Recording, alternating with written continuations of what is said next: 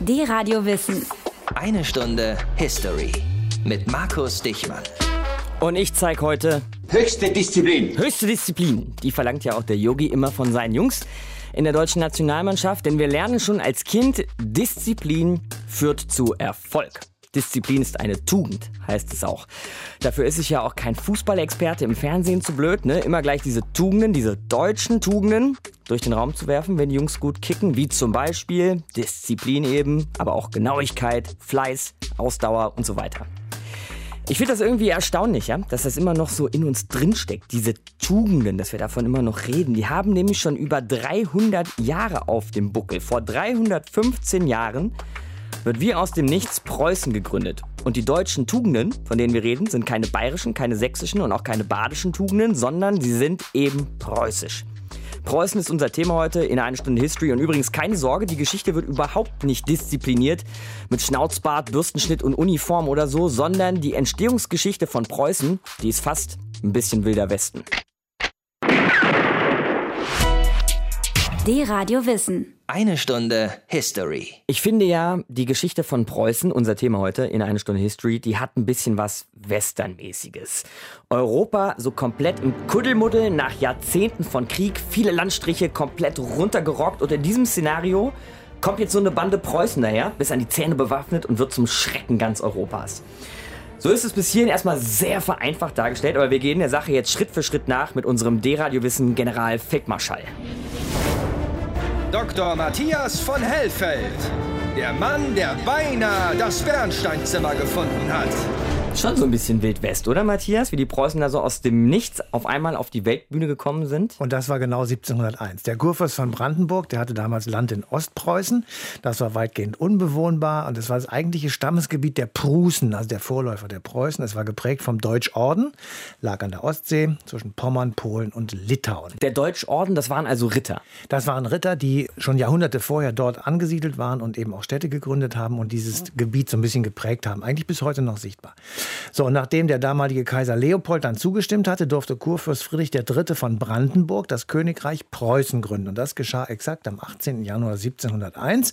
Da krönte er sich selber zum König in Preußen. Hätte er damals gesagt zum König von Preußen, hätte er Stress mit Polen bekommen, weil die auch noch so Hoheitsrechte dort beanspruchten.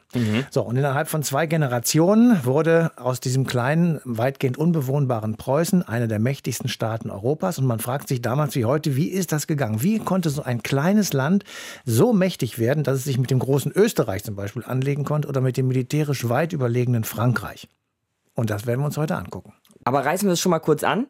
Eigentlich haben sie es ja wirklich gemacht, wie ich gerade beschrieben habe, eine bewaffnete Bande mitten in Europa, wie so eine Art Militärkommando, Militärmonarchie ja irgendwie auch. Ja, das war zumindest am Ende des 19. Jahrhunderts weitgehend so. Davor war es ein Agrarstaat mit viel Land und wenig Leuten. Es wurde immer größer durch Kriege, vor allem unter Friedrich II., der ja den Beinamen der Große trägt. Friedrich der Große, ja. Er gewann weite Teile Schlesiens hinzu und mit der ersten polnischen Teilung 1772 kam das sogenannte Polnisch-Preußen dazu.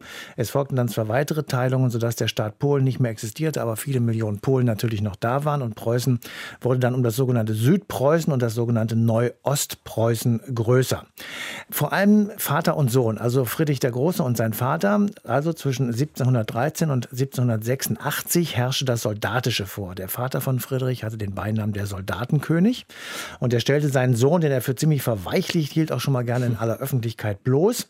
Aber auch danach war Preußen auf ein starkes Militär natürlich angewiesen, um sich gegen die vielen Großmächte in Europa zur Wehr setzen zu können. Und in der Logik, das muss man von der damaligen Zeit her verstehen, in der Logik dieser Zeit war eben Krieg dann doch die Fortsetzung der Politik mit anderen Mitteln. Diesen Soldatenkönig, Matthias, den schauen wir uns jetzt gleich erstmal genauer an hier in eine Stunde History. Der Radio Wissen. Die Entstehungsgeschichte Preußens, die ist unser Thema heute. Und ich hatte da gerade schon wieder so einen Hallo-Wach-Moment, die Radio Wissen hier übrigens, als uns Matthias vom ersten Tag dieses Königreichs erzählt hat. Weil habe ich das richtig gehört?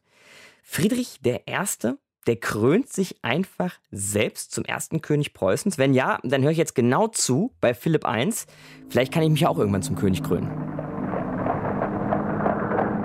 Ein eisiger Wind weht über Berlin, als Kurfürst Friedrich III. von Brandenburg mit seiner Frau Sophie Charlotte am 17. Dezember 1700 nach Königsberg aufbricht.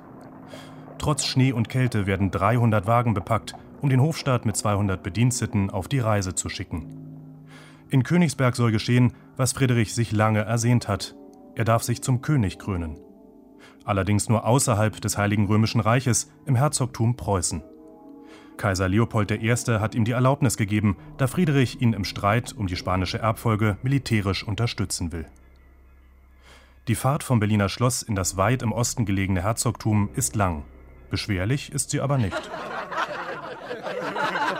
Gereist wird nur am Vormittag. Nachmittags bis weit in die Nacht wird ausgiebig gefeiert. Die Vorfreude ist groß.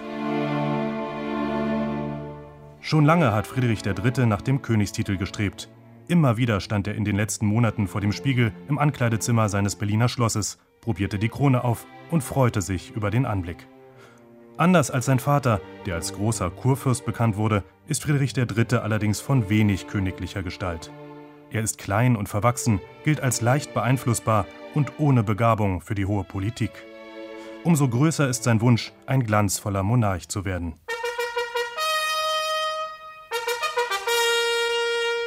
Am 18. Januar 1701, wenige Wochen nach der Ankunft in Königsberg, ist der große Tag gekommen. Edel gekleidete Beamte machen die bevorstehende Krönung bekannt. Der Klang von Pauken und Trompeten liegt über der Stadt, Kirchenglocken läuten und unentwegt werden Geschütze abgefeuert.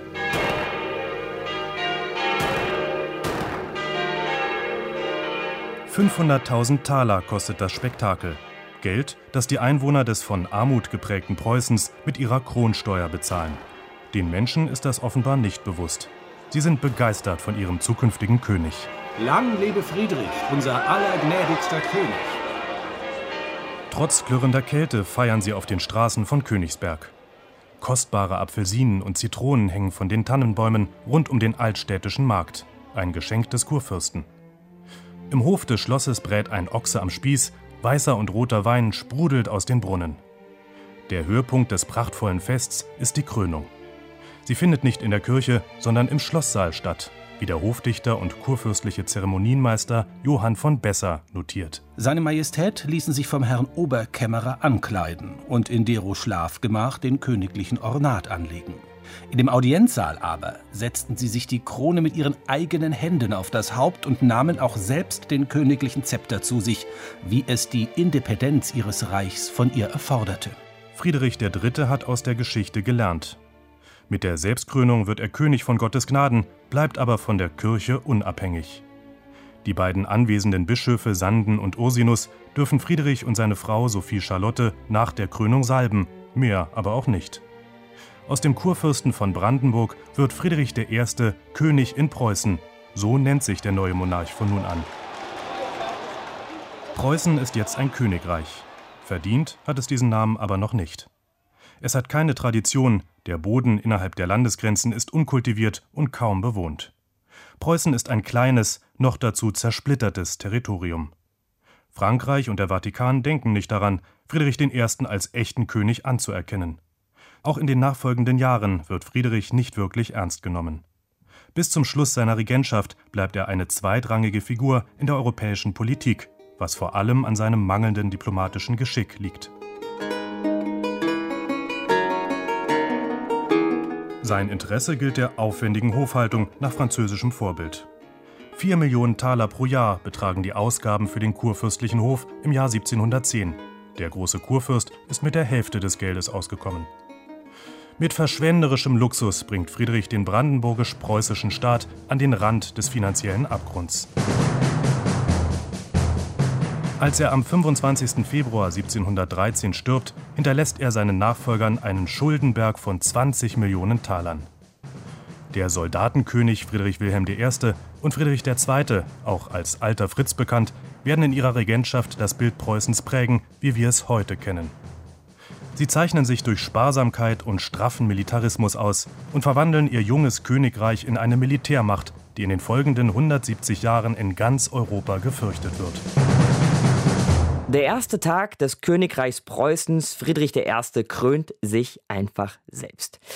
Ich hoffe, das bringt keine kleinen Vollzeitdespoten in äh, dem ein oder anderen Land näherer europäischer Nachbarschaft auf schlechte Ideen. Die Radio wissen hier, eine Stunde History, die Preußen sind heute unser Thema.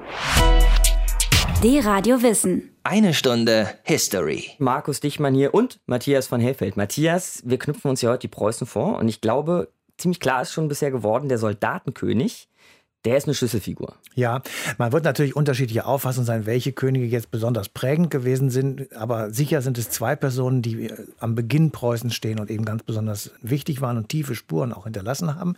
Der erste ist der Vater vom zweiten, nämlich Friedrich Wilhelm I. Er regiert von 1713 bis 1740 und er trägt den schönen Beinamen der Soldatenkönig. Da ist er. Und der Name ist auch tatsächlich Programm, denn Friedrich Wilhelm legt den Grundstein für die Militärmacht Preußens, was angesichts der Lage relativ weit außerhalb Europas Europas und der Größe des Landes nicht unbedingt vorhersehbar war. Er verdoppelte das Heer. Er förderte eine Militarisierung des Alltags der Menschen. Also er war kurz gesagt ein harter Bursche, der aber auch die Wissenschaften förderte und zum Beispiel 1717 die allgemeine Schulpflicht in Preußen einführte. Mhm. Aber dieser harte Bursche, der hatte auch einen Sohn und mit dem so ein bisschen Schwierigkeiten, könnte also, man sagen. Das kann man wohl sagen. Zeitlebens hatte er seine Schwierigkeiten. Er vermutete wohl, dass sich Friedrich II. dem Zeugungsgeschäft, wie es damals wohl hieß, versagen würde, also keine Nachkommen zeugen wollte, weil er mit Frauen halt nicht so viel anfangen konnte. Er hielt ihn für einen Weichling, er wirkte ihn schon mal in aller Öffentlichkeit mit der Gardinenkordel so stark, dass ein Offizier einschreiten musste, weil er sonst seinen Sohn beinahe umgebracht hätte.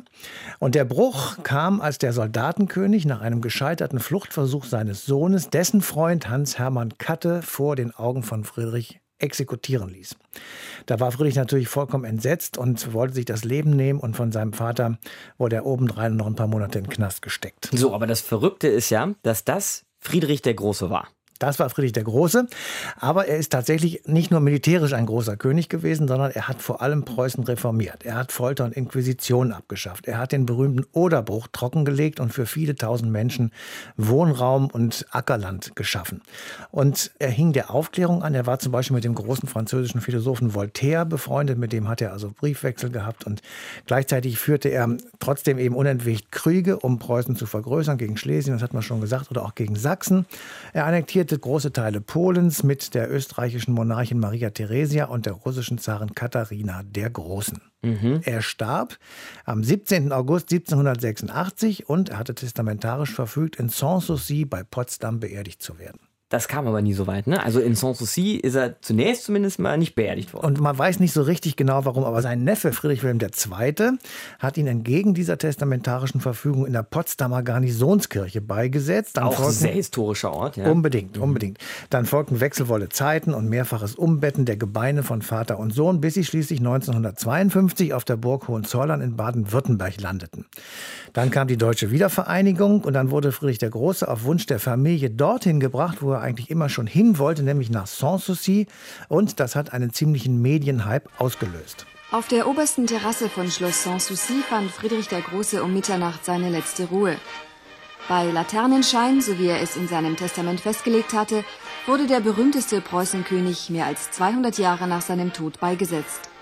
Zehn Träger senkten den Sarg in die Gruft, die der Monarch noch zu seinen Lebzeiten anlegen ließ. Neben der Hohenzollern-Familie nahm auch Bundeskanzler Kohl an der Zeremonie teil. Also so wird es wahrscheinlich damals auch gedacht gewesen sein. Die Musik passt ganz gut und der Rahmen war eben auch ganz ordentlich. Und es kommen sehr viele Besucher nach Sanssouci. Und was machen die? Die legen Kartoffeln auf die Grabplatte zur Erinnerung an diesen großen preußischen König, der neben allem anderen die Kartoffeln nach Preußen geholt hat und damit auch nach Deutschland. So kam die Kartoffel also nach Deutschland. Kartoffeln, Trompeten und Fanfaren dürfen natürlich nicht fehlen bei den Preußen. Unser Thema heute in eine Stunde History. D-Radio Wissen. Andere Staaten besitzen eine Armee. Preußen ist eine Armee, die einen Staat besitzt. Das soll Ende des 18. Jahrhunderts ein damals ziemlich bedeutender französischer Staatsmann gesagt haben, nämlich Gabriel Riquetti, Graf von Mirabeau. Und damit ist klar, die Preußen, die hatten schon damals einen gewissen Ruf weg, könnte man sagen. Die Preußen sind unser Thema heute hier in eine Stunde History, die Radio Wissen. Wir haben schon darüber gesprochen, wie sie sich aus dem Nichts ein Königreich kreiert haben. Wir haben besprochen, welchen Einfluss die großen preußischen Könige hatten, wie sie das Land geprägt haben. Aber jetzt wollen wir auch noch mal über diesen Ruf sprechen, den ich gerade erwähnt habe. Und wir sprechen darüber mit Uwe Oster, Journalist und Autor des Buches Preußen, Geschichte eines Königreichs. Ich grüße Sie, Herr Oster. Guten Abend, gerne. Also eigentlich kein Staat, sondern eine Armee, die sich so nebenbei noch einen Staat leistet. Das sind ja eigentlich ganz schön harte Worte von diesem Graf Mirabeau über die Preußen. Würden Sie das so unterschreiben? Nein, das würde ich so nicht unterschreiben. Mirabeau soll den Satz ja beim Tod von Friedrich dem Großen gesagt haben. Und es kommt natürlich immer auf die Zeit an, von der man spricht. Also es gibt sicher Zeiten, in denen das auf Preußen zugetroffen hat. aber auch Zeiten, in denen das nicht zugetroffen hat. Und man muss sich vielleicht auch mal vor Augen führen, wie es entstanden ist. Diese Vorstellung Preußen als militaristischer Staat hat seinen Ursprung im Soldatenkönig. Aber da muss man auch sehen, Preußen war der Parvenu unter den Großmächten. Die Unabhängigkeit Preußens und auch die Unversehrtheit Preußens konnte nur von einer großen Armee geschützt werden. Insofern war es für den Soldatenkönig eigentlich auch eine politische Notwendigkeit, eine solche Armee zu bilden, um den Staat äh, zu sichern.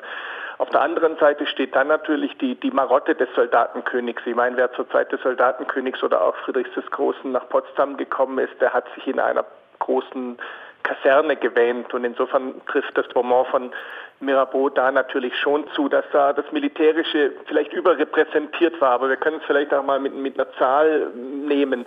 Beim Tod von Friedrich Wilhelm I. beim Soldatenkönig hatte Preußen 82.000 äh, Soldaten. Mhm. Damit stand es in Europa an vierter Stelle nach Russland, Frankreich und Österreich. Einwohnermäßig an zwölfter Stelle. Das heißt, man sieht hier schon eine gewisse Überrepräsentanz des Militärischen, geschuldet aber auch schon vor dem Hintergrund der Lage und der Geschichte Preußens. Unter Friedrich dem Großen ist es dann natürlich mit allen seinen Kriegen auch fast schon logisch, dass das Militärische überrepräsentiert ist. Und zur Karikatur wird es dann aus meiner Sicht aber eigentlich erst unter Wilhelm II., da kennen wir alle diese Sprüche, haben sie gedient und wenn sie nicht gedient haben, dann bekommen sie keine Stelle. Wir kennen alle die Geschichte des Hauptmanns von Köpenick. Aber das klassische Preußen ist da schon lange tot. Also wenn dieses Militärische zur Karikatur verkommt, da ist eigentlich vom klassischen Preußen nichts mehr übrig geblieben. Mhm, also dieser Mythos, dieser Ruf, organisiert, diszipliniert, eben militaristisch bis kriegerisch, das würden Sie sagen, ist gar nicht so der entscheidende, das entscheidende Charakteristikum der Preußen gewesen? Das würde ich nicht sagen, auch was das Kriegerische anbelangt. Statistiken kann man natürlich immer so hindrehen, wie man sie gerne hätte, aber Preußen steht da, wenn man das über 200, 300 Jahre mal hinweg verfolgt, nicht an erster Stelle in Europa, was, was das Kriegsführen anbelangt. Natürlich war das, was Friedrich der Große gemacht hat, waren Angriffskriege. Das ist keine Frage, die politisch oder juristisch natürlich nur halbwegs verbrämt waren. Das wusste er auch selbst. Aber man muss wiederum sehen, Preußen ist aus einem kleinen Staat, aus der Streusandbüchse zur Großmacht emporgestiegen und wenn Sie so wollen, die Konsolidierung der Großmacht beinhaltet ja auch die territoriale Konsolidierung und Arrondierung. Ich glaube, man darf halt immer nicht den Fehler machen, Preußen oder auch die Geschichte des 18. Jahrhunderts aus der Warte von 2016 anzuschauen. Wir müssen Preußen aus der Zeit anschauen, in der es tatsächlich stattgefunden hat. Dann versuchen wir das doch jetzt nochmal, Herr Oster. Gibt es lichtere Momente in dieser preußischen Geschichte? Was würden Sie sagen, sind Dinge, die wir mitgenommen haben von den Preußen, die dieses militaristische Kriegerische Kriegerische beiseite liegen lassen? Was heute, bis heute übrig geblieben ist, da halte ich eigentlich nicht so viel von. Preußen gibt es nicht mehr. Es ist Geschichte, spannende Geschichte, aber eben es ist Geschichte. Und ich denke, man muss jetzt nicht sagen, wir müssen heute wieder preußischer werden oder was weiß ich. Ich glaube, das bringt nichts. Aber was man sagen kann, was diesen Staat ausgezeichnet hat, war in seinen besten Zeiten Präzision. Das heißt, dass die Leute sich darauf verlassen konnten, dass dieser Staat funktioniert. Und das war im 18. Jahrhundert schon eine ganze Menge.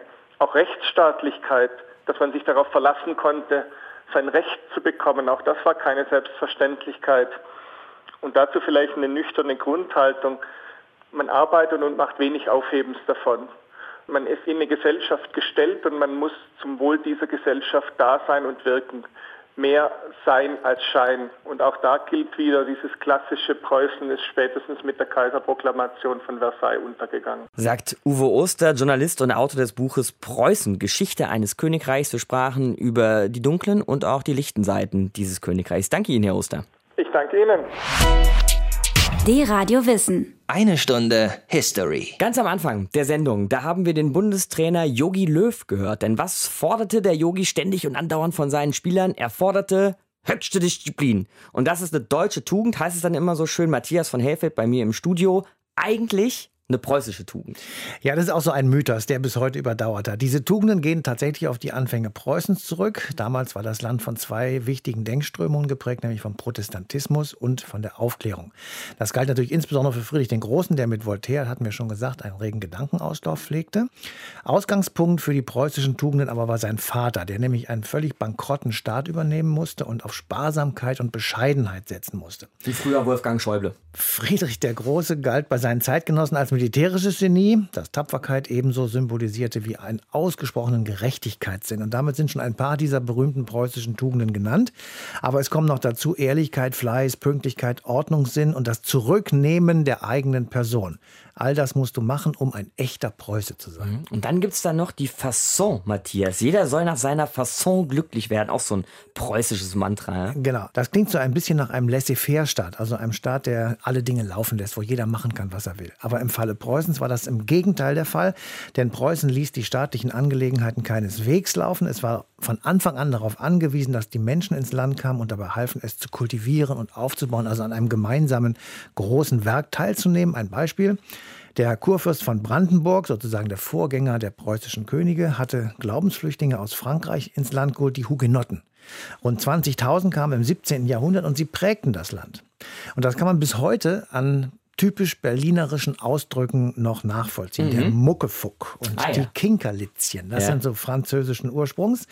Es waren also protestantische Hugenotten, die ins Land kamen und Juden, die von Friedrich dem Großen ins Land geholt wurden. Und zudem lebten viele Sorben und viele Polen in Preußen. Sie alle sollten so leben, wie sie es wollten, aber sie sollten dem Staate dienen.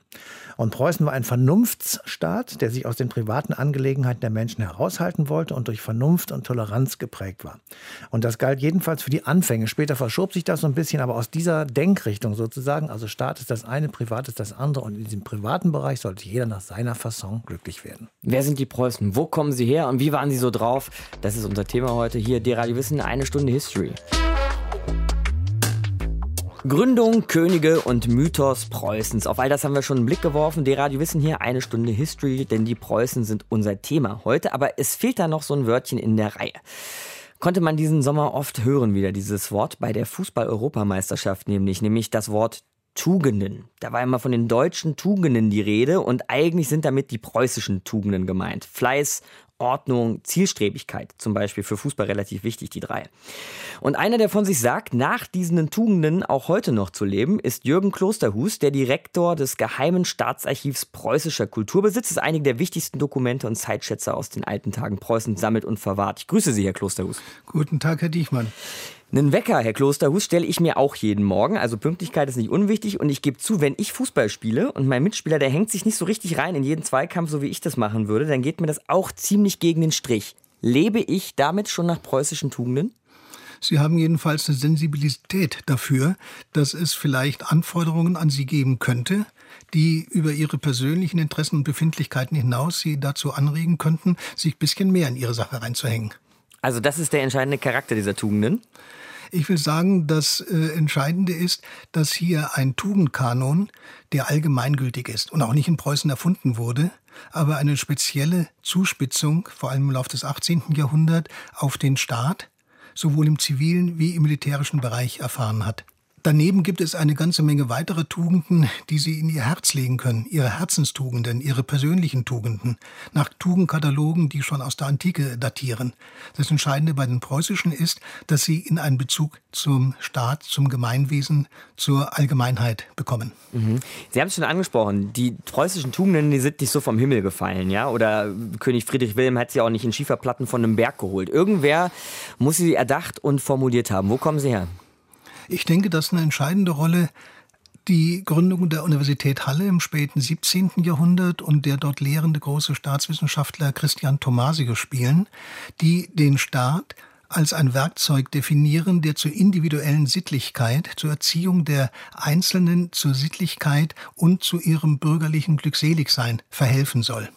Der Staat kriegt also hier eine Aufgabe, die er erfüllen muss, und aus dieser Aufgabe und dem Streben, sie zu erfüllen, erwächst dann ein Kanon von Verhaltensmaßregeln.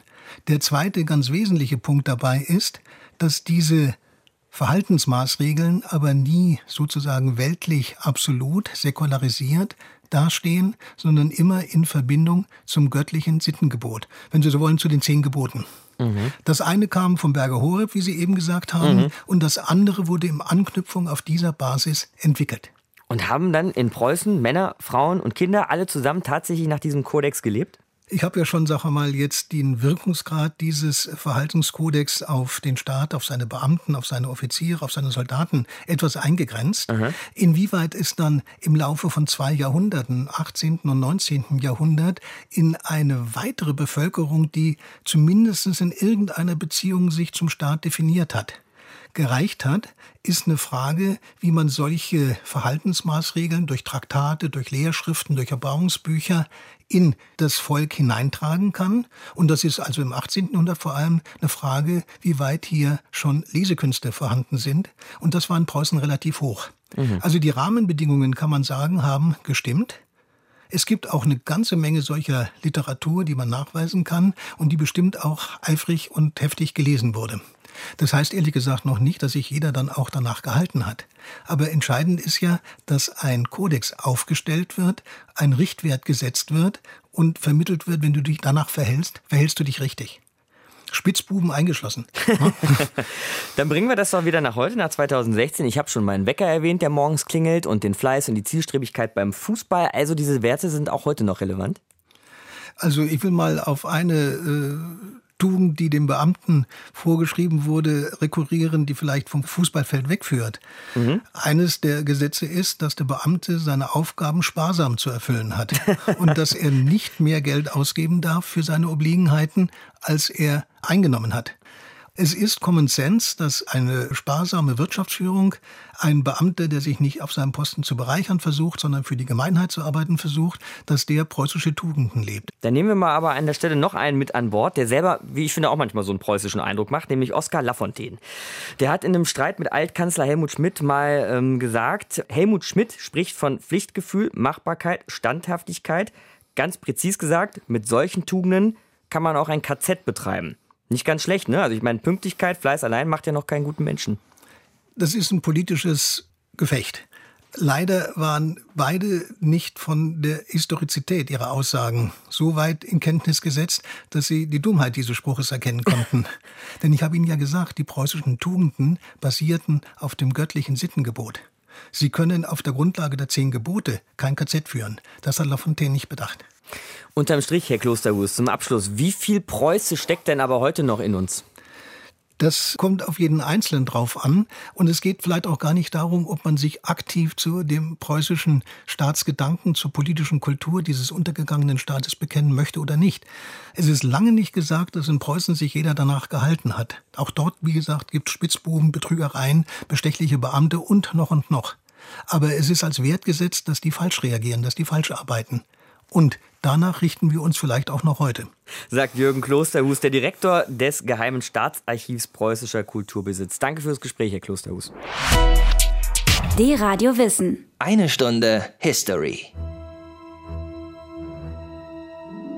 So, bitte nochmal den Generalfeldmarschall an die historischen Kanonenrohre. Preußen gegründet 1701. Was merken wir davon noch 2016?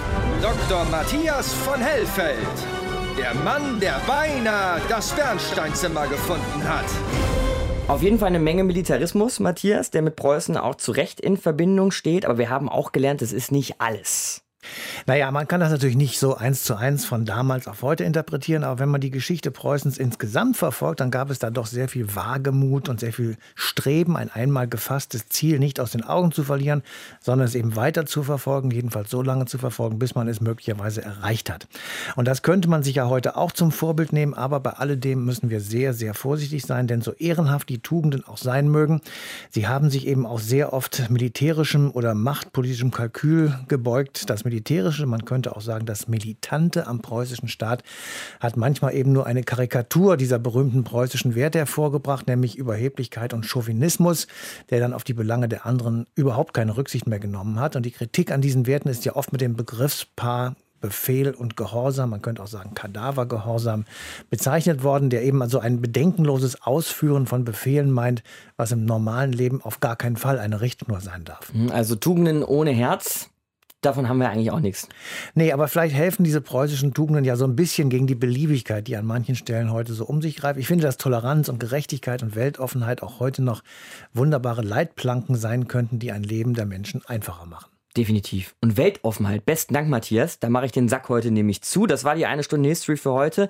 Darum geht es genau nächstes Mal um Weltoffenheit, beziehungsweise möglicherweise genau ums Gegenteil. Vom Limes über die chinesische Mauer bis hin heute nach Meia oder Idomeni. Wir Menschen haben die Angewohnheit, Grenzen und Mauern hochzuziehen. Und mit welcher Absicht und welchem Erfolg wir das so in den Jahrtausenden gemacht haben, darum geht es nächste Woche. Ach, verflucht, jetzt haben wir das Bernsteinzimmer vergessen. Nächstes Mal machen wir es. Ja, Machen wir das nächste Mal. Dann aber bestimmt. D-Radio Wissen, eine Stunde History. Jeden Sonntag von 19 bis 20 Uhr. Mehr auf dradiowissen.de